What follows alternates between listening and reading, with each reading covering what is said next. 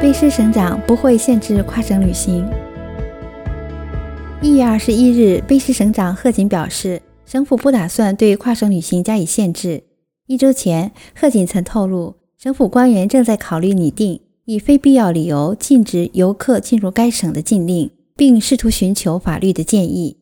贺锦在之后的一份声明中表示，依旧现有法律不能阻止人们前往卑诗省。如果是非必要目的旅行的人对卑诗省居民的健康和安全造成损害，我们可以对他们加以限制。但目前大部分跨省旅行与工作有关，因此不能加以限制。他还强调，最重要的是，无论在哪里都要遵守省卫生官员制定的卫生命令，而不是加强人员流动规则。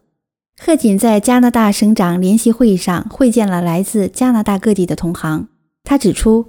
加拿大总理特鲁多也在寻求更多的国际旅行限制，并希望卑诗省能随时准备协助。目前，少量英国变种病例和一个南非变种病例已经在卑诗省得到证实。一个由医生、流行病学家和经济学家组成的中共病毒战略选择小组一直在呼吁联邦政府采取进一步行动，防止已经在其他国家传播的变种病例的涌入。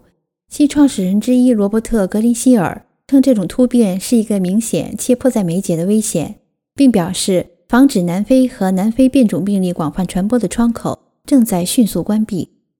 他说：“现在行动还不算太晚，如果在一月份不消除，到三月底就会压倒整个医疗系统。”该组织还发起了一项请愿活动，呼吁在机场进行检测。